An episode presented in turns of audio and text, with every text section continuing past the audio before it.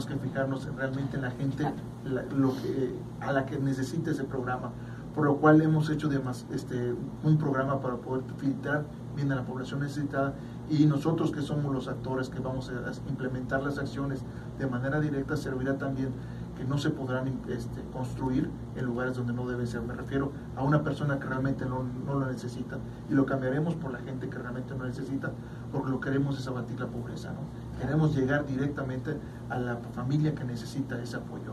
Entonces, cuando decías que a veces no solamente es por uso y costumbres, a veces caía en un lugar donde no debe haber caído y es un enfoque prioritario que tiene el gobernador de realmente ayudar a la gente que lo necesita. ¿no? Sí, o se replicaba un programa, simple y sencillamente, porque a esa, a esa comunidad le tocó pisos en tu casa y pisos por todos lados. Digo, no, pero no era así, ¿no? No todos necesitan piso. O sea... Y puede necesitar piso, pero no solamente el piso, necesita otras cosas, ¿no? Entonces es lo importante de poder trabajar en un programa integral donde poder llegar con los diferentes programas y cubrir la necesidad de una familia. Porque podrá entrar piso, como tú dices, pero no tiene salud, no tiene educación, no tiene alimentos, y el piso pues ayudará en algo, pero le hace falta mucho más, ¿no? Sí, no tiene trabajo. Eh, no tiene trabajo, así es. Pero bueno. Eh, Carlos, ¿algún comentario de algún programa que, que, en específico te haya llamado tanto la atención ahora que llegas o en el que tú vas a enfatizar más, además de todo lo que ya nos dijiste? Bueno, si nos enfocamos en el gobierno federal, yo creo que el tema del cuarto punto de construyendo el hábitat es súper importante para la ciudad de Mérida, ¿no? Hemos visto que la expansión de la mancha urbana es innegable la conurbación con los municipios de alrededor y estamos aquí concentrando al 50% de la población de todo el estado y si nos hemos fijado que la expansión, digo, que es inevitable pensar el tamaño de ciudad que queremos y hasta dónde queremos llegar, pues bueno, tenemos una, una, densidad de población muy baja para el tamaño de la ciudad. Para poder entender este punto, siempre hemos comentado el ejemplo que tiene Guadalajara, ¿no? que Guadalajara tiene este, casi casi la misma mancha que nosotros, de, mancha urbana, pero ellos tienen cuatro veces la densidad de población que nosotros. Entonces, bajo este punto yo creo que podemos aprovechar todos los vacíos urbanos que tenemos en la ciudad no necesariamente tienen que ser para vivienda, realmente habría que hacer un estudio donde se puede realizar diferentes cosas, porque puede ser para recreación, puede ser para espacio público, puede ser para educación, puede ser para diferentes cosas, pero sí tenemos que ocupar los vacíos urbanos.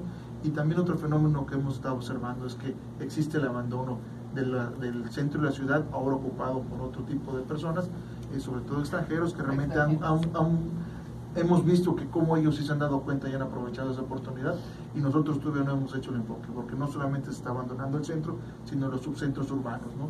Subcentros urbanos como los barrios, como el tema de este, por ejemplo, de la García Ginerés, como el tema de la Colonia México, el campestre, en la parte sur hay barrios que también se están abandonando, en el tema, de este, por ejemplo, de la ermita hay lugares donde ya hay este, vacíos urbanos en alguna parte. Entonces yo creo que realmente tenemos que hacer un estudio para poder ocupar todo eso y volver a reconquistar lo que son las ciudades, el centro de población, aprovechando este, la infraestructura existente, existente porque ya hay escuelas donde no hay niños, donde hay parques donde ya tampoco hay niños, donde hay este, vigilancia, donde ya no hay gente que esté habitando, donde pasa el recolecto de basura y no hay basura que recoger. Yo creo que es una gran oportunidad para bajar los costos de la ciudad, hacer una política pública de una ciudad compacta para poder aprovechar toda la infraestructura y todo el mobiliario el equipamiento urbano existente, ¿no? Sí, tocas el tema de la ermita y me acuerdo de San Sebastián. Yo en algún tiempo de mi vida siempre viví por ahí y luego nos mudamos un poquito al norte, ¿no? En el principio Chuburná, donde empieza Chuburná. Pero creo que yo, precisamente vos ves cerca de la García Jiménez y de la colonia de Yucatán, de pronto dices, sí, concha, le decía, aquí hay todo, ¿no? Hay luz, hay agua, hay servicios, hay parques ¿por qué no, este, ¿por qué no vivir acá en vez de irte hasta las Américas? ¿no? Entonces yo creo que sí es muy interesante.